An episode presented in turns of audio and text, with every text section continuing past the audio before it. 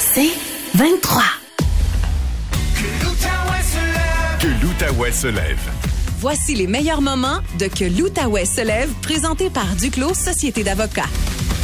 On a appris euh, la semaine passée par euh, le billet de Mathieu Bélanger du quotidien Le Droit, qui est un chroniqueur ici, que c'était fini, euh, l'épandage de BTI à Gatineau. Puis pour bien des gens, ça a fait du bien dans leur vie, ça, dans leur quartier. Puis ce qui est surprenant, c'est que on arrête ça, mais il n'y a pas de solution palliative. Il n'y a pas d'autre chose. Il n'y a, a, de, a pas une solution de rechange. Puis moi, je me suis dit, pourquoi qu'on arrête ça? Puis c'est des considérations environnementales, euh, provinciales. Le gouvernement dit des affaires, euh, recommande la prudence. En tout cas, c'est un peu mêlé. Fait je me suis dit, on va appeler la compagnie, voir qu'est-ce qu'ils ont à dire. Puis, ben, merci beaucoup. Ils ont répondu. Au début, non, mais ensuite, oui. Il est biologiste et vice-président au développement des affaires chez GDG Environnement. C'est la firme qui fournit le BTI à la ville de Gatineau. Monsieur Richard Vadeboncoeur. Bonjour, Monsieur Vadeboncoeur. Oui, bonjour, M. Langevin. Merci d'être là. Alors, vous, comment vous l'avez appris, vous, que Gatineau euh, n'avait plus besoin de vos services? En fait, on n'a pas été avisé encore officiellement. Euh, on attend. Euh, on l'a appris par sûrement la même place que vous, là, dans un article du quotidien Le Droit. Fait que vous, vous avez lu l'article, vous avez dit bon, bon, bon, bon, bon, il tire la plug. Oui, mais on avait été euh, quand même euh, avisé qu'il y avait à avoir un vote, etc. Mais euh, disons qu'on était euh, on été surpris là, de, la, décision, mais en fait du vote des, des, conseillers là, qui, ont, qui ont voté contre. C'est quand même très très particulier. Il faut, faut mettre dans le contexte que le Conseil attendait, on s'en rappelle, il y a eu plusieurs articles chez vous, je crois. Oui. Bon, sur sur la fameuse revue de littérature que le ministère de l'Environnement, en fait, au départ, c'est le ministère de la Faune, ça, vous savez, les ministères ont fusionné. Et euh, donc, le, Conseil attendait après la revue de littérature et le cadre de travail, dans le fond, qui va venir définir comment on comment qu'on travaille au Québec contre les moustiques, puis avec le BTI ou pas de BTI ou avec des pièges, peu importe. Et euh, le vote s'est tenu la semaine dernière, le même jour que, que, plusieurs centaines de pages de documents ont été fournis par le, par le ministère. Donc, y a, le, vote s'est fait euh, avant de prendre connaissance des documents. C'est triste. Et ensuite, c'est que euh, le, quand on regarde les orientations qui ont, qui ont, été données, mais c'est rassurant. Si les gens en avaient pris connaissance, wow, wow, wow, wow, Laissez-moi finir. Non, non, non, non, je vous arrête, là. Attendez une minute. Êtes-vous en train de me dire là, que le gouvernement, dans, sa, dans ses centaines de pages de rapports, vous me dites que c'est un rapport qui est rassurant, alors que la ville, elle, dit, ben, nous autres, on prendra plus de chance avec ça pour l'environnement, on tire la plug. Bon, écoutez, les orientations, là, juste pas une histoire courte, là, écoutez, les orientations, ce sont euh, c'est un outil de travail pour les analystes. Dans chacune des directions régionales, l'analyste a un outil de travail, puis il doit décider parce qu'il y a une autorisation qui est donnée lors de chaque mandat. Hein, à chaque contrat, si vous voulez, il y a un, analyse qui est fait au ministère et l'orientation vient guider l'analyste dans, ses, dans ses choix, dans ses décisions. En fait, dans les mesures de mitigation aussi qui vont être mises en place, il y a des, il y a on ne traite pas, il y a un refuge, on ne traite pas, etc. Donc, il y a un cadre de travail. Et l'orientation qui vient de sortir, elle est exactement la même que les précédentes, et même que le fameux principe de précaution qui était euh, invoqué euh, d'une façon très large dans l'orientation précédente, cette fois-ci, il est défini et limité aux aires euh, de, protéger ou, aux endroits où il y a des espèces protégées, puis aux, aires où il y a des refuges. Donc, c'est exactement le même cadre de travail pour euh, les entreprises euh, du Québec dans, ce contexte-là. Fait que dans le fond, c'est c'est pas considéré le plus dommageable pour l'environnement que ce l'était il y a 3, 4 ans, 5 ans. C'est beaucoup plus clair. On s'en réjouit. Le cadre est bon. Et ça rejoint le reste de la planète. Je veux dire, là, on était seul au monde à laisser, euh, laisser des doutes aussi euh, euh, vagues sur un produit biologique. Ça n'a pas de bon sens. C'est-tu dangereux ou pas pour la rainette? C'est-tu dangereux ou pas épandre du BTI, là, comme vous le faites à Gatineau, pour l'environnement? Oui ou non? tu l'es-tu dangereux ou pas, selon vous? Ben, en fait, c'est non, ça ne l'est pas du tout, mais ça ne devrait pas être à moi de dire. Ça devrait être aux gens de regarder les instances compétentes, que sont le ministère de l'Environnement, le ministère de la Faune, ce qui est fait ailleurs, Santé Canada, etc c'est pas à moi de dire. C'est vraiment à regarder tout ce qui est, ce qui est fait et ce qui se fait ailleurs. Le BTI, c'est là pour rester, ça va pas partir. Et c'est la, solution la plus efficace. chez GDG, on n'est pas limité à travailler avec du BTI, on fait plein d'autres choses. Puis s'ils mettent des pièges, ça fonctionnait. Puis ça serait bien. On, va, on va les mettre des pièces. C'est un service, nous, que nous vendons. On ne vend pas de produits, comme vous avez dit en entrée. C'est un service de, réduction des moustiques. Le BTI, on l'achète aux États-Unis, puis ça coûte cher. Si on serait capable de travailler avec d'autres choses, on le ferait. Mais c'est de loin la meilleure alternative en ce moment. OK. Vous, là, avant que Gatineau prenne une décision aussi importante, J'imagine que vous êtes descendu avec euh, votre petite mallette puis vos cartables pleins de belles notions de, scientifiques puis de, puis de tout ça, puis vous êtes venu faire une présentation pour dire aux gens qu'est-ce qu'il en était. J'imagine qu'ils vous ont consulté avant de dire ben merci mais non merci.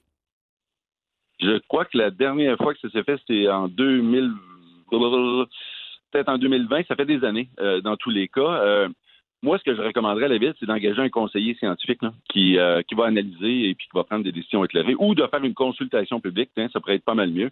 Euh, il manque, euh, on comprend que la science n'est pas rendue. On fait de la politique, on fait pas de la science. Là. Wow. Non, mais une consultation publique, ça finit toujours en politique de toute façon.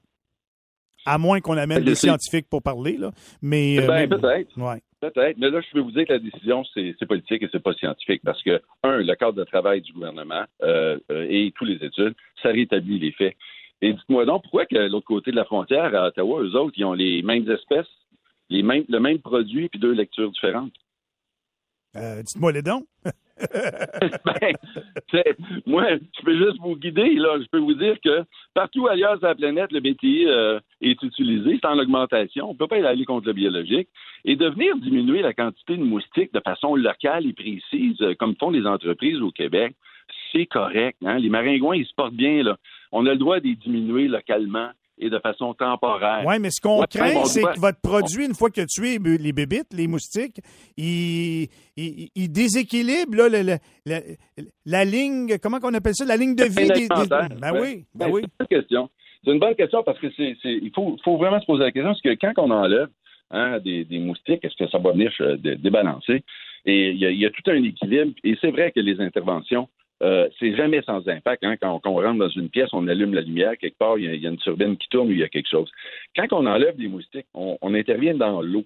Il ne faut pas attendre qu'ils soient dans l'air parce que les larves de moustiques, lorsqu'elles sont dans l'eau, elles sont confinées dans un endroit, elles sont vulnérables. Si on attend qu'elles soient passées au stade adulte, à ce moment-là, ça va être les, travaux vont être beaucoup plus vastes parce que les, insectes sont partout. Donc, il faut travailler au niveau larvaire, c'est beaucoup plus simple, moins coûteux, c'est ciblé, c'est logique d'intervenir lorsque les, larves sont à même place. oui, mais si, vous tuez le maringouin, si vous tuez le moustique, ben là, y a-tu y a-tu un déséquilibre? Y a-tu quelqu'un, y a-tu une bébite quelque part ben qui va mourir parce qu'elle n'a plus de maringouin à manger? C'est ça ma question? Oui, oui, ben, euh, c'est ça, chaîne, le réseau trophique, en fait, qu'on doit mentionner euh, plus que chaîne alimentaire, parce que c'est pas linéaire, hein, c'est comme un peu comme une grande toile alimentaire. Donc, au niveau, euh, ce que je disais, au niveau des larves, quand on intervient, la larve va mourir dans l'eau, puis elle va rester dans l'eau. Donc, au niveau aquatique, on n'a rien enlevé parce que la larve, elle va être une nourriture encore bonne, même si elle est mourante ou morte. Hein, et elle, elle doit manger le BTI puis se couper l'intestin. Donc, la biomasse au niveau aquatique, on n'enlève rien, elle reste là. Donc, le, lunch, là, il n'est pas, pas parti dans l'air, il est resté dans l'eau. Donc, on augmente la biomasse au niveau aquatique. Donc, la question se pose seulement au niveau aérien. Est-ce que les oiseaux, est-ce qu'il y a des chauves-souris, des, hirondelles qui mangent des moustiques? il faut regarder la littérature. C'est une très, très faible composante de leur diète, les moustiques. C'est moins de 1% C'est pas payant pour une chauve-souris ou une hirondelle de, venir manger euh, des, petites proies comme des, des moustiques ou des mouchoirs me pitcher en bas de ma chaise encore un matin. Moi, j'en reviens même pas. Parce que honnêtement, je vous écoute. Fait que c'est comme si, dans le fond, le BTI, c'est une solution euh, correcte au niveau de l'environnement, très serviable pour éliminer les moustiques. Puis euh, les dernières euh, observations gouvernementales, tout est parfait, tout est tigidou, tout est l'affaire et ketchup. Puis nous autres, à Gatineau, on a décidé de, de, de, tirer la plug là-dessus parce qu'il y a trois, quatre prétendants environnementaux là, qui, qui pensent qu'ils connaissent ça plus que vous, puis plus que les biologistes, puis qui ont dit faut qu'on arrête ça. Mais ben, les gens vont avec les perceptions, hein. Et euh, puis, tu sais, on entend des choses comme ah, aujourd'hui je me promène, je vois plus d'oiseaux. Tu sais, puis on est dans les perceptions, on n'est pas dans la science. Puis c'est très, c'est très noble d'avoir une cause environnementale. Quand, il y a des gens qui se présentent au conseil municipal puis qui, euh, qui viennent dire Moi, là, je veux je veux laisser une, belle planète à mes petits-enfants, mon Dieu, on a tous une larme à l'œil et puis on, on endosse la cause.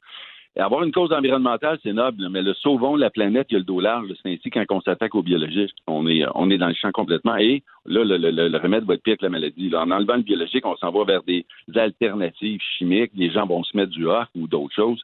Et on, on, amplifie le problème. On n'a rien réglé. Là. On n'a rien réglé. Dernière question. C'est fini complètement, d'après vous, ou pas, à Gatineau, le BTI? ça, sera, ça sera aux gens de, de Gatineau à décider, que vous voulez que je vous dise. Mais euh, en ce moment, euh, nous, on travaille avec tous les moyens du bord. C'est de la gestion intégrée qu'on fait. Donc, on, analyse toutes les, possibilités. Et il y, le BTI est là pour rester. Il n'y a pas de moyens aussi efficaces et aussi sélectifs et sans danger. Donc, c'est le, le meilleur choix environnemental, le meilleur choix économique au niveau de l'efficacité, etc. Il faut rappeler, par contre, qu'à Gatineau, il y a des zones de refuge, comme je disais, puis des, zones de Renette Fouillon où on ne peut pas intervenir. Donc, aux abords de ces zones-là, on doit installer des pièges pour venir faire une espèce de barrière. Ça a un effet, c'est loin d'être efficace comme le BTI, là, mais ça a un certain effet. Donc, ce que la ville devrait faire, c'est d'aller vers un programme de, de gestion intégrée, d'analyser toutes les méthodes, de faire un appel d'offres sont pas convaincus qu'ils fassent une consultation publique avant, que les gens, pour, l'ensemble de la ville, puis pas juste pour les vieux secteurs. Pourquoi se limiter aux secteurs, euh, aux anciens secteurs de la ville? moi, je connais plein de gens à l'extérieur. Wow, wow, wow, On est plus capable de se bâtir des arénas, est plus capable de rien construire à Gatineau. on n'a plus d'argent, là. Ça, on manque de logements sociaux, on a toutes sortes de problèmes. On, on va pas commencer à mettre du BTI partout, mais jouer le vert là où ben il y en avait puis que c'est nécessaire, on pourrait toujours bien considérer ça, là. Faites un sondage, demandez pour 10 par maison, voulez-vous avoir un contrôle écologique des moustiques? Point. Fin de la question. Faites-le. OK. c'est bon. C'est une bonne question. Je vous laisse là-dessus, M. Vadeboncoeur, mais je sens qu'on va, on va bien s'entendre, on va se rappeler. Merci. Richard Vadeboncoeur, biologiste et vice-président au développement des affaires chez GDG Environnement. Lui, il a appris ça dans le droit que c'était fini à Gatineau. Puis la dernière fois qu'il a rencontré Jean de Gatineau pour parler comme il vient de parler, c'est a trois ans. Pas pire quand même. J'ai besoin de vous raconter que j'aime ça bonbons, moi? Hein? J'ai-tu besoin de vous le dire? Vous en doutez pas pire. C'est vrai. Maintenant, quand j'ai vu ça, j'ai dit Waouh! Moi, j'aime les bonbons. J'ai une petite sucrerie chez nous, une petite cabane à sucre. Puis là, on apprend qu'il y a des bonbons faits à l'érable qui seraient bons pour les sportifs, énergétiques, imaginez-vous donc. Quelle bonne idée! Mais ça, c'est pas moi qui ai pensé à ça? Je vois le vert. Avec nous, un des deux euh, concepteurs. Ils sont deux gars. Ils ont travaillé pendant quatre ans pour développer ça. Mathieu Castonguay est avec nous. Bonjour, Mathieu. Bonjour, Monsieur Langevin. Comment ça va? Ça va très bien. Écoute, euh, on, est sur euh, on, est sur une vague là, présentement. vous autres, vous avez pensé à ça, vous puis votre associé Olivier? Vous avez pensé à ça où donc? De quel endroit vous êtes? Puis qu'est-ce qui vous a passé par la tête pour dire on va faire des bonbons énergétiques à l'érable? Ben, dans le fond, nous, on avait euh, une érablière familiale. Mm-hmm. Puis, il y a, si on recule de, de ça, quatre ans, là, je faisais quand même beaucoup de courses en sentier. Euh, la course à pied.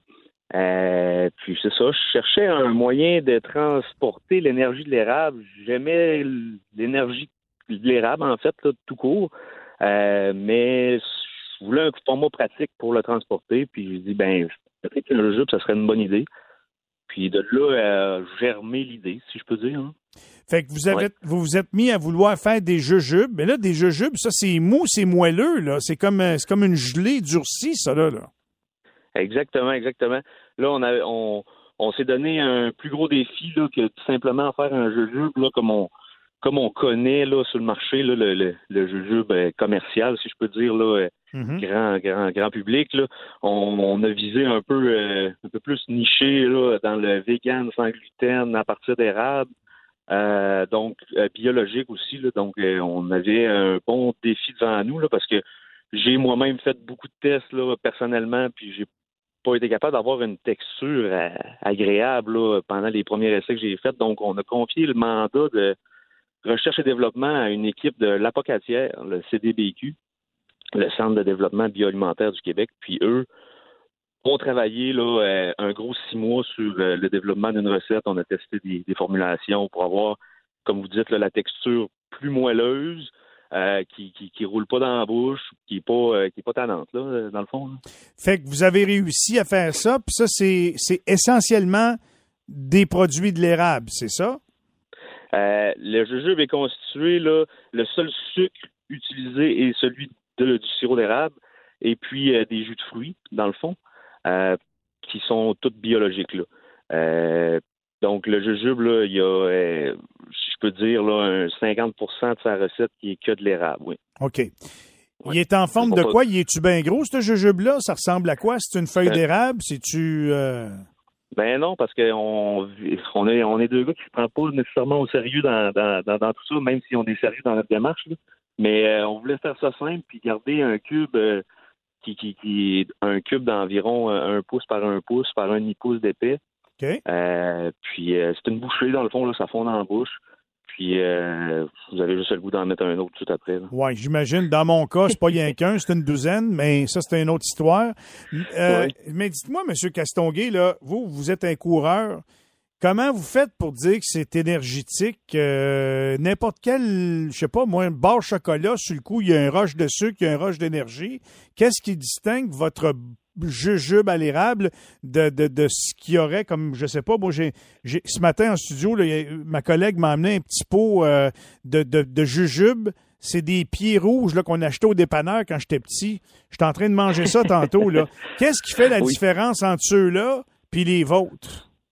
la majeure, la, la, la grosse différence, c'est les fibres ajoutées, dans le fond, là, qui, euh, qui viennent vous soutenir là, durant l'effort ou viennent vous, je vais dire, vous, vous couper un peu la, la, la satiété, là, puis qui réduisent la teneur en sucre. Euh, donc, on a quand même un bon apport en carbs, en glucides, Mhm. mais, mais euh, le, le, le sucre est réduit. Euh, l'assimila- L'assimilation pardon, de ces Oui. sucres-là est plus facile. Donc, c'est là le énergétique, dans le fond. Là, c'est, c'est vraiment la combinaison de, de tous ces ingrédients-là qui en fait une bonne collation santé, grand public aussi, dans le fond. OK. Si on dit énergétique, euh, on n'est pas dans la boisson énergisante et on on se mettra on se mettra pas à voler avec nos jujubes là dans le fond. là. Non, non, on comprend On très bien. là. Vous n'allez pas courir trois fois plus vite, mais ça va vous soutenir. C'est ça? Exactement. Mais ça s'applique très bien aussi à un travailleur qui a un petit creux le matin là. euh, au lieu de consommer euh, ta portante dans ton euh, dans ta boîte à lunch, ben un petit sachet de jujube, c'est pas mal l'équivalent en valeur nutritive, si je peux dire. Ouais. L'avez-vous testé sur des sportifs pour que les gens vous disent Hey, oui, je me. je- ou bien sinon, ça n'a pas marché ou vous ne l'avez pas testé?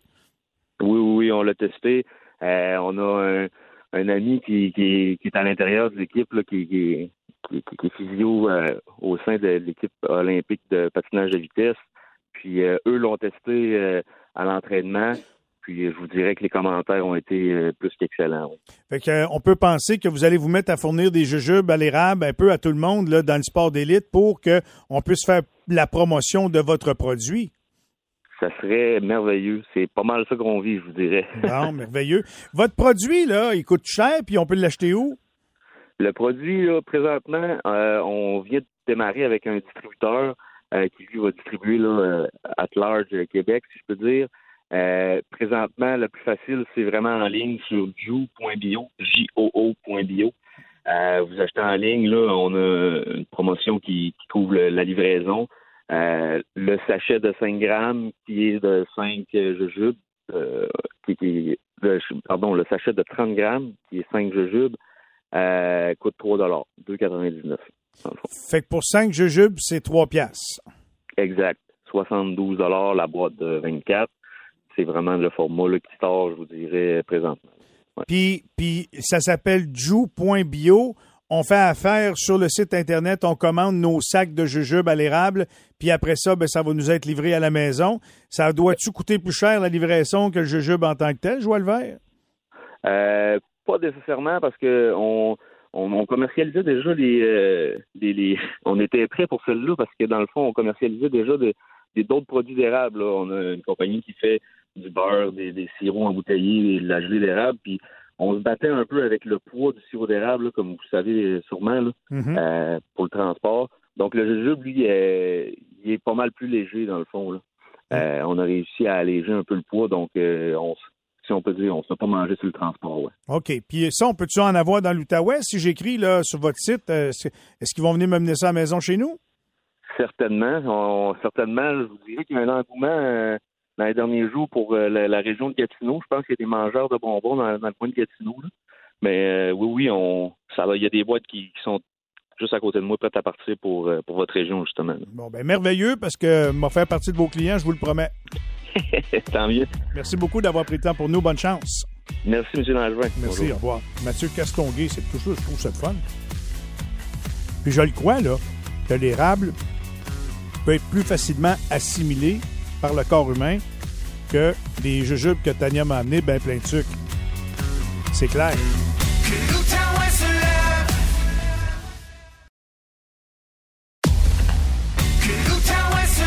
Que l'Outaouais se lève. Voici les meilleurs moments de Que l'Outaouais se lève, présenté par Duclos Société d'avocats. Notre chroniqueur Frédéric Bérard, l'avocat, le professeur, l'auteur, le philosophe, euh, l'humaniste, jamais il va briser une promesse. non, mais c'est vrai, Fred. Tu brises pas tes promesses, toi? J'ai bien de la misère à briser une promesse. Je trouve qu'un lien de confiance que tu as avec quelqu'un, c'est c'est primordial, mais est-ce que j'ai jamais brisé de promesse? Ça, je peux pas dire que non. Mhm. Peut-être voir lesquelles, euh, rien qui me vient à l'esprit, c'est bon signe, là, mais certainement. Hey, Fred, c'est facile, pas briser de promesse. T'en fais pas. Ah, ça, ça, ça, ça, par contre, euh, ça, c'est pas pire, ça. Hmm. Parce que tu vois, pour les politiciens, c'est difficile de pas faire de promesses parce que souvent, dans un programme électoral, on va percevoir tout ça comme étant des promesses à juste titre. Je Hmm. pense. C'est pour ça que ça sert. En tout cas, Dans un programme électoral, chaque parti disait ben écoutez, là, c'est ce qu'on aimerait faire, là, mais prenez pas ça pour du cash, là, ça se peut qu'on y arrive pas. Euh, je suis pas certain ouais. de la réaction de l'électorat. Fait Mais que- fait qu'à Québec, quand on avait promis un troisième lien autoroutier, c'était une promesse vraiment. Écoute, ça, par contre, je sais pas ce qu'ils ce qu'ils mettent dans le café de François Legault ces temps-ci, là, mais euh, il va falloir qu'il ajuste le nombre de lait ou de café, là, parce qu'il y a quelque chose qui qui marche pas. Là. De- hier, il est allé nous dire, en plein comité parlementaire, que pour lui, le troisième lien n'était pas une promesse brisée, euh, n'est pas une promesse brisée, je vais parler au présent. Mm. Ben, si ça, c'est pas une promesse brisée, c'est quoi une promesse brisée à ce moment-là, François, là, de la difficulté, là? Parce que non seulement ça a été promis à l'époque, hein, ça fait déjà un, un pas pire bout de temps, mais la dernière fois que j'ai regardé, la, la plus récente élection, c'était en octobre dernier. C'est-à-dire, ça avant hier, ça. Et ils ont roulé, sans mauvais jeu de mots, toute la campagne là-dessus. C'était clair, net et précis. Et même ça, ils sont allés chercher, rappelle-toi, Bernard Drainville Oui. pour le placer hein, dans un comté à Lévis. Euh, Drainville, à ce que je sache, n'a pas de lien particulier avec la grande région de Québec. Ils sont allés le planter là. Ils sortaient en conférence de presse à qui mieux mieux. Hein, puis Bernard étant Bernard, côté démagogie, il nous balançait des affaires là chez moi avec les GES. Hein, on s'en fout des GES, pas grave. Et il y a une autre conférence où il te dit, ou c'est peut-être la même, je suis plus certain, où il te dit Ben non, on n'en a pas d'études. On n'a pas besoin d'études. Moi, je suis assis dans mon char. Puis je le sais qu'on n'a pas besoin d'études. C'est long. Hmm. Attends, long. En d'autres termes, c'était pas juste une promesse forte. C'était l'idée même de la campagne électorale caquiste à Québec. Tu sais, Bernard Drainville, les études, là, une petite parenthèse que tu me permettras, Oui. c'est pas c'est pas un mariage facile là. Bernard puis la science là, des fois là c'est c'est compliqué anti-pépère là. On a, on a vu ça dans le passé, oui. Ben, avec la charte des valeurs Oui. quand les gens disaient avez-vous des études monsieur le ministre? Oui oui oui oui oui j'en ai bon ben montrez-nous les dons non pas de vos affaires et finalement quand, euh, ça finit par foirer cette histoire-là on a réalisé qu'il y a ben, Bernard nous a menti il n'y a jamais eu d'études là-dessus et même Richard Martineau avait fait une chronique. Il dit Je me sens floué. Il nous a roulé dans Frérine et tout le tralala. Ben Bernard, il doit se sentir de même un peu, lui-même floué, parce que veut, veut pas. Il a été Il utilisé, il a été comme un accessoire pour la CAQ pour gagner des élections. Puis à un moment donné, toutes les paroles qu'il lançait, ça servait, Ben. puis ça, ça, ça, ça, ça tient plus la route. Euh, Il doit pas être. Ben, Honnêtement, il doit mal dormir, Bernard, ces temps-ci, là. Ben, ça me, ça me ressemble être un peu l'arroseur arrosé, tu as raison de le dire, parce que lui-même, en fait, je pense qu'il s'en fichait du troisième lien. Mais quand Bernard épouse, épouse une cause, là, il l'épouse pour vrai. Rappelle-toi justement la charte des valeurs. Ouais. Il se prenait avec sa craie, là, il se prenait pour René Lévesque à Point-de-Mire en 57. Il était même allé dire, écoute, ça, c'est quand même assez fort. N'avez-vous des études, Monsieur le ministre? Oui, j'en ai. Nous m'ont montré-les, comme je disais. Non, je ne les montrerai pas. Ben, il y a des études de la Commission des droits de la personne qui dit que votre charte, elle est inconstitutionnelle. Ils disent, oui, j'ai regardé ça, là, ces avis juridiques-là, là, mais euh, ils ont un problème. J'en ai, c'est quoi le problème? Ben, c'est des avis qui sont trop juridiques. Hmm. OK, c'est parce que là, tu t'as demandé un avis juridique de la Commission des droits de la personne qui est trop juridique. Toi, Bernard, là, quand, quand tu vas à l'hôpital, là, puis le médecin, il, il te fait un diagnostic, là, disons, je sais pas moi, t'as tel truc, là, telle pathologie, tu dis ça, ton avis est trop médical. de, quoi tu, de quoi tu me parles, là? Donc, si on boucle, si on ferme cette boucle-là, puis on revient en 2023, t'as raison, ils ont, ils ont garoché Bernard devant. Vas-y, mon Bernard, t'es un bon communicateur. Je pense qu'ils n'ont pas trop voulu brûler Guilbeault là-dessus. Et d'ailleurs, tu me permettras, mais je pense que il y a une jambette ici. Rappelle-toi quand Drainville était là, tout le monde en parle. Hey, écoute, j'arrête pas- de parler de ça. J'arrête pas de dire que ce soir-là, là, j'ai trouvé ça tellement déplacé que M. Drainville dise ou, ou- ou gesticule de façon à dire à Geneviève Guilbeault, qui est la vice-première ministre, euh, m'en occuper, c'est moi qui parle. J'en- reviens pas. Et aujourd'hui, là, aujourd'hui, c'est comme si Guilbeault lui disait, là, regarde où ce que t'es rendu, puis regarde là, moi, où je m'en vais. On vient-tu de comprendre qui c'est que c'est qui mène ici? Hey, de un, puis de deux, on le sait que ces deux-là ont des aspirations importantes pour le leadership. Fait qu'on s'entend-tu qu'il y en a une là, qui vient de faire une pas pire jambette à l'autre, là? Ben, Là, Bernard, il sort, il sort de l'Assemblée nationale, les larmes aux yeux, le cœur fendu. Tu sais, je veux dire, tu peux aller parler à des journalistes en scrum, avoir les larmes aux yeux quand il y a une tuerie dans une école, mettons, là. ouais. Mais, mais quand, quand il y a un projet du plus gros tuyau en plastique de l'histoire de l'humanité qui va foirer, je pense pas que ça vaille des larmes tant que ça. En tout cas, Ben ça, non, mais c'est un théâtral, Bernard. Ben On l'a vu. C'est un gars de radio, c'est un gars de télé, c'est un gars de théâtre, c'est un spectaculaire personnage. Voyons donc. Il est pourri. Il est pas bon deux secondes comme, comme personnage. Tu irais voir une pièce de théâtre avec ce gars-là, toi? Là, je, je te dis pas que j'irai la voir. Il me, il me, je, je, je paierai pas pour la voir, il me l'impose. Qu'est-ce que tu veux que je te dise? Tu le vois là, là puis il se met à brailler. Mon, mon tuyau en plastique. Ben, j'ai pas cru ça pour cinq secondes. Voyons Ah, ben, donc. Mais c'est ça, que je te dis. Et là, ça devient farfelu, toute cette histoire-là. Hey, écouté ça à radio chez nous l'autre jour, M. Ferrandez, pourtant, qui est doté d'une quand même une assez bonne expérience politique, dire Mhm. que là, on sentait que on voyait que c'était senti euh, le, le- le chagrin de Bernard Drainville. Joie l'hiver. Oui. Écoute, moi, j'aime beaucoup Luc. Là, je le trouve excellent, mais je ne mettrai pas critique de théâtre tout de suite. Là, j'attendrai un peu. je suis pas sûr, pas sûr de celle-là. Puis moi, ce qui- que je trouve vraiment encore plus ironique, c'est le traitement qui est réservé actuellement à Éric Kerr. Tu sais, le gars qui est allé dire « Je vais me battre jusqu'à la dernière goutte de mon sang », on t'en demande pas tant, là. non, non, je vais démissionner si on ne l'a pas. Oui, mais attends, il y, a- il y a quelque chose, semble que les. En tout cas, peut-être c'est moi qui se tombe, mais que, qu'on- que les, certaines personnes ont manqué dans cette histoire-là. C'est pas vraiment Éric Kerr qui a violé sa promesse, là. C'est le gouvernement Legault. Kerr, là, s'il pose la question, aimeriez-vous toujours un troisième lien? Je pense qu'il va répondre oui, là, c'est clair. Mais le gouvernement Legault, lui, par exemple, c'est-à-dire François, Martin Koskinen en haut, son chef de cabinet, puis peut-être Geneviève Guilbeault, c'est eux qui ont décidé de tirer la plug sur cette histoire-là. Or, on demande la démission de Kerr. Oui, mais Kerr, lui, il est obligé de suivre ce qu'on dit en haut. C'est pas lui qui a décidé ça. C'est Oui. clair, c'est sûr, c'est sûr. Une petite leçon d'histoire en deux secondes. Et il y en a qui disent là, on devrait euh, appliquer le mécanisme que Kerr suggérait en 2011, c'est-à-dire de pouvoir faire une pétition et révoquer le mandat d'un député en cours de route. Ça, d'abord, c'était pas Kerr qui avait pensé à ça initialement au Canada. Là, ça, ça, ça se discute depuis très longtemps. Celui qui l'avait annoncé plus clairement, c'était, euh, tu te rappelles sûrement, Preston Manning, qui était chef du Reform Party, là, qui pognait pas du tout au Québec, mais qui était très fort dans l'Ouest Mhm. qui était même l'opposition officielle à un moment donné. Mais quand ils ont, à un moment donné, tu mets à penser à ça, c'est beau, là. C'est- plus démocratique, ça serait un antidote au cynisme et tout ça. Mais comment tu appliques ça? À partir de quelle promesse? Ça prend une promesse forte. Puis là, de l'appliquer, donc concrètement, ça devient compliqué. Ça devient difficile, mais n'empêche pas qu'il y a un code d'honneur. Par exemple, chez le COP, tu te rappelleras peut-être, la campagne électorale, tout juste avant que le Parti libéral de Jean Chrétien soit élu en 93, elle avait dit ceci nous allons abolir la TPS. Tout le monde parlait d'abolir la TPS chez les libéraux. Quand ils se sont assis au pouvoir, ils ont dit Ils ont compris. c'est pas pire payant sur la TPS. Bref, ils ont changé d'idée. Ben, chez Locop, ça dit, je vais, j'ai de l'honneur, je vais tenir ma parole. Je vais démissionner. démissionne. Oui, tout à fait. Ah, bon, on s'entend qu'elle savait très bien qu'elle allait être élue haut la main. Là, son père, c'est l'ancien maire d'Amérique. Oui. Il était excessivement populaire, mais quand même, elle l'a fait. Donc voilà.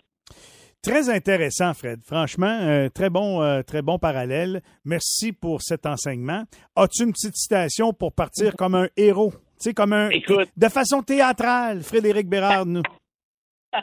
Écoute, j'espère que je vais être un peu meilleur que d'autres, mais euh, là, je, je- écoute, je ne suis pas capable de trouver la source, mais j'ai déjà entendu ça. Oui. Et là, je, je l'ai ramené dans mes mots un peu, donc. euh, On va, le- on va te l'attribuer. Non, non, justement, mais je te la dédie autant que je la dédie à Reg. Écoute Ah. bien ça. A- ab- Absolument rien à voir avec le sujet de la discussion aujourd'hui, mais à toi et surtout peut-être à Reg. Sois l'homme que ton chien pense que tu es quand il te regarde dans les yeux.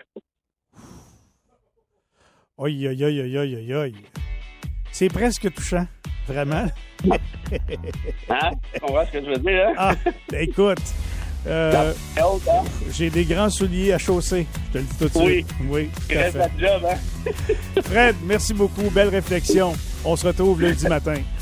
Salut mon ami, salut à Red, salut tout le monde. Bye bye. Frédéric Bérard. Savoureux.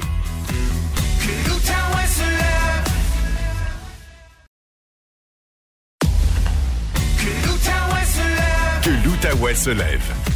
Voici les meilleurs moments de Que l'Outaouais se lève, présenté par Duclos Société d'avocats. Pierre-Jean en liberté. Il s'en passe-tu des choses dans la tête de Pierre-Jean Séguin? Spotted à la fille blonde au Econo Fitness aux promenades, c'est moi, Pierre-Jean Séguin, qui courais avec toi dans le gym. Séguin, comme dans la chèvre. Je dois vous quitter. Mon taxi Transcolline m'attend depuis une heure dans le stationnement. Au 1047 Outaouais, voici Pierre-Jean en liberté. Happy, happy, happy. C'est c'est le moment, le moment que plusieurs attendent. Euh, T'es revenu de vacances. Tu nous en as pas tant parlé non, plus de tes Non, vacances. J'ai été hein? discret avec mes vacances, Ouais, effectivement, ouais, pour ouais, des ouais, raisons ouais. de sécurité nationale. le titre de ma chronique ce matin, Yo no soy marinero, soy capitane. Ah oui? C'est le titre de ma chronique, tu vas comprendre pourquoi vers la fin. Oui, mon récent voyage sur la côte ouest mexicaine m'a inspiré pour mon sujet de chronique cette semaine. Ce beau pays que j'apprends à connaître, le Mexique, est un pays qui m'excite beaucoup. Il y en existe plusieurs. Hein? Colin, oui, il y a de quoi de- d'excitant là-dedans. Je pense sérieusement à m'y établir quelques mois par année. euh, quand plus personne ne voudra m'endurer ici, et je sens que ça s'en vient. Mais si je m'installe au Mexique, Michel, ça sera pour quelques mois par année seulement. Ah je oui? voudrais pas perdre euh, les privilèges d'être Canadien, comme par exemple pouvoir déduire mes frais de voyage à Ottawa pour aller appuyer les camionneurs en bloquant des rues. Ben oui. Ou encore rouler dans les rues de Gatineau en me disant que c'est extraordinaire d'avoir la sensation de faire du tout-terrain en pleine ville. Alors, comme l'aurait déjà dit l'ex-premier ministre canadien Jean Crétin, ami de Pet et de Justo, le Canada est le plus meilleur pays de la galaxie. D'autant plus que notre Canada bien rouge et notre petit Québec bien claque est aussi reconnu euh, pour son système d'éducation universel qui, on le sait, bâtit l'élite de demain. Oui. Ton comportement m'énerve. Puis toi aussi, j'en veux plus de ça. C'est-tu clair? Revenons à mon court périple à Puerto Vallarta. Tout le monde là-bas m'appelle El Chipo, un surnom qui me colle à la peau. Je reçois de ça d'ailleurs avec beaucoup d'amour. El Chipo avait planifié se rendre dans une clinique dentaire. Oui, oui, oui, oui, Pour oui, effectuer une petite réparation esthétique Ah, à sa jolie ouais. bouche. Alors, quelques jours avant mon voyage, j'ai pris rendez-vous avec une dentiste de Puerto Vallarta via Facebook, un samedi. Écoute bien ça, c'est vrai ce que je te dis. Là. Elle m'a répondu sur le champ un samedi. Je la connais pas, là. Je suis pas client avec elle encore. là Aussi rapidement que ça. aussi rapidement que ça. Euh, elle m'a fixé un rendez-vous pour dix jours plus tard pour mes vacances. Euh, alors, je, je me suis présenté là en taxi. J'ai tout de suite vu, Michel, que j'étais entre bonnes mains. Je me suis dirigé vers la dentiste, une grande Mexicaine aux cheveux longs foncés. Elle était là, seule, dans une pièce, vêtue d'un uniforme blanc assez transparent, un peu, un peu comme un grand voile. Et Avec un tube de dentifrice en main. on s'est embrassé passionnément. Oups! Excuse-moi, c'est pas le bon C'est pas texte. le bon texte. Euh, donc, la dentiste a fait la réparation en question. Euh, euh, c'est vrai, ça a pris 20 minutes, ça a coûté 49 pièces. ben, voyons. Pas des farces, donc. 49 pièces. Le résultat est fantastique, tu le vois, Euh. la dent ici. Ah oui, oui, je vois ça. OK. Oui, oui, tout à fait. Euh, elle a refait le revêtement d'une dent pour Wow. 49 petits dollars. J'ai trouvé ça tellement raisonnable que j'ai même laissé un pourboire, un pourboire de 100 pesos à la réceptionniste au cabinet de dentiste, un tout petit cabinet. Là. Euh, 100 pesos, c'est à peu près 7 piastres. 7 piastres, bon, Ouais. c'est bien. Dans un bureau de dentiste au Canada, tout ce que tu peux avoir pour 49 pièces, c'est un shot de Listerine puis une brosse à dents de chiffre en plastique. C'est tout ce que tu as. Ou encore 49 pièces, c'est ce que tu dois payer si tu rates un rendez-vous. Tu payes le stationnement seulement. Exactement. Mais j'ai aussi magasiné pour de la tequila, un Ah. produit purement mexicain. Je suis pas un gros consommateur d'alcool, mais j'aime le goût de la tequila euh, et je ferais des bassesses pour un bon margarita à la lime. Ah, des bassesses? Je ferais n'importe quoi. j'ai trouvé dans un magasin à Puerto Vallarta une bouteille de 1,75 litres de tequila. Oh. Combien ça a coûté, Michel? Euh, t'as un peu. 75 dollars euh, canadiens? Non. 10 dollars canadiens. Ben, voyons. Pour 2 litres de spiritueux à peu près. Tu es vraiment le El Cheapo. Non, non, mais là, je regarde sur la bouteille, c'est marqué 25% d'alcool. Ouais. Euh, alors que les autres spiritueux, c'était 35% Bon, Il est un peu moins fort. C'est un peu moins fort. Ah, c'est correct. Toi, qualité-prix, Pierre-Jean. Hein? Quand bien même que ça vient pas de l'ananas, c'est pas grave. L'ananas. C'est ça, hein? Ça vient de l'ananas. L'ananas. Tequila vient de l'ananas. Pendant mon voyage, j'ai loué une mobilette pour la semaine. Euh, je me suis aussi déplacé en Ça, autobus. j'aurais aimé voir des photos en passant. euh, Ah, j'ai pas pris de selfie pendant que je roulais en moto. C'est un peu dangereux de le faire d'ailleurs. Euh, mais j'ai aussi pris l'autobus local. Ah oui? J'adore prendre l'autobus à Puerto Y a-tu Vallarta. un tramway, eux autres? Ah non, pas de y a tramway. pas de tramway. Ah non, l'autobus, tu le vois bien, puis il est- il est pas sur rail. Leur système de transport en commun est très rapide, l'autobus, efficace, Bon. et ça coûte 10 pesos par trajet, Michel. 10 pesos. Pour se promener, pour traverser la ville à Puerto Vallarta. Ce qui représente? 10 pesos, ben c'est 75 cents. Pas des farces, là. Hey. C'est c'est quasiment gratos. Hmm. Vois-tu, au-delà du climat tropical que j'adore, j'aime le Mexique pour le faible coût de la vie là-bas. Se nourrir, se C'est vêtir. vraiment une place pour toi, ça. se déplacer. Tout est cheap. Même se loger dans une certaine mesure, ça coûte pas les yeux de la tête. C'est un peu pour ça que j'ai l'impression que quand je vais au Mexique, je suis pas marin, mais capitaine, tellement mon pouvoir d'achat est amplifié par rapport au Canada. Tout le monde ensemble, on chante? Yo soy marinero, soy capitaine, soy capitaine, soy capitaine. Il y a un petit bémol dans mon escapade au Mexique. Oh, J'ai oh. toujours pas retracé le propriétaire d'un maillot de bain rouge. Ce maillot dont je t'ai parlé en début de semaine, euh, que j'ai retrouvé dans ma valise ouverte, la valise qui reposait sur le lit dans la chambre d'hôtel dans le resort. Le maillot, c'est une marque espagnole, il est de grande taille, il ne m'appartient pas. Très grande taille, Pierre-Jean? Pas très, mais grande. S'il y a quelqu'un à l'écoute qui a perdu son maillot rouge dans ma chambre d'hôtel la semaine passée, manifestez-vous, s'il vous plaît, parce que ma blonde aimerait vous parler, elle a oublié votre numéro de téléphone. Je peux pas croire qu'on est allé là. Oh, Seigneur. Aïe, aïe, aïe, aïe, aïe. Pierre-Jean. Aïe, aïe, aïe, aïe, aïe, aïe, aïe, aïe. Merci beaucoup. Merci beaucoup. D'ailleurs, je voulais juste te dire, ton- pendant que tu riais, là, ton remplissage est tombé. J'en perds mes dents. aïe, aïe, aïe. Pierre-Jean Séguin, Pierre-Jean Liberté, c'est ça que c'est. Tan, qu'est-ce que tu nous as trouvé sur les médias sociaux et sur le web? Je sais pas si tu as vu ça passer, Michel, mais dans les derniers jours, il y a une vidéo d'un incident entre un signaleur routier et un automobiliste mécontent qui est devenu viral sur le web. Ça s'est passé du côté de Montréal, mais bien sûr, la vidéo a circulé partout. Puis j'ai envie de penser que ce genre d'incident-là arrive un peu partout. Hein.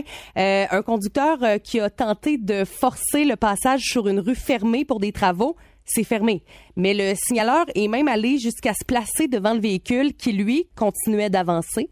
Alors, euh, ils reculent ensemble, effectivement. Même si le travailleur lui demande d'arrêter, le conducteur continue de foncer vers la route bloquée. Ça dure plusieurs, plusieurs secondes.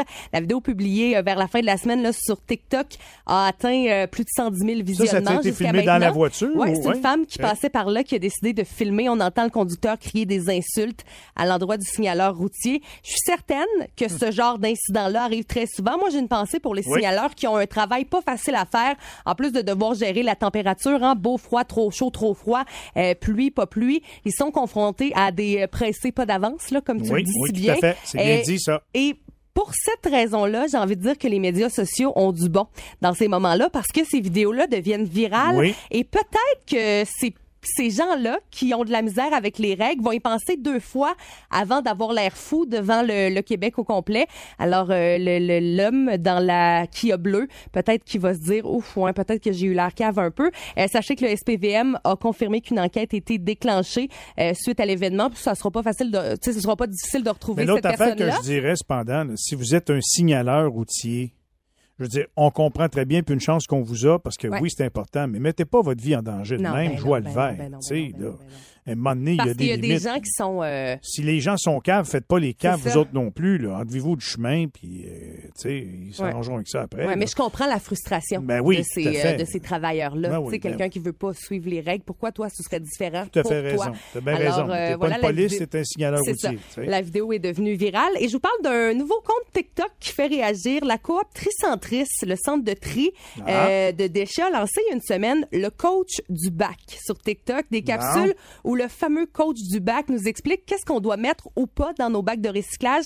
Parce que vous serez pas surpris d'apprendre qu'on trouve euh, toutes sortes d'affaires. Ben, des hein, déchets, toutes sortes au d'affaires. centre de tri. Ben oui. Et euh, les gens ont beaucoup de difficultés justement à faire le tri. Dans une courte vidéo partagée il y a trois jours, ils nous montrent ce que les gens mettent dans le bac de recyclage. Je vous fais entendre un extrait.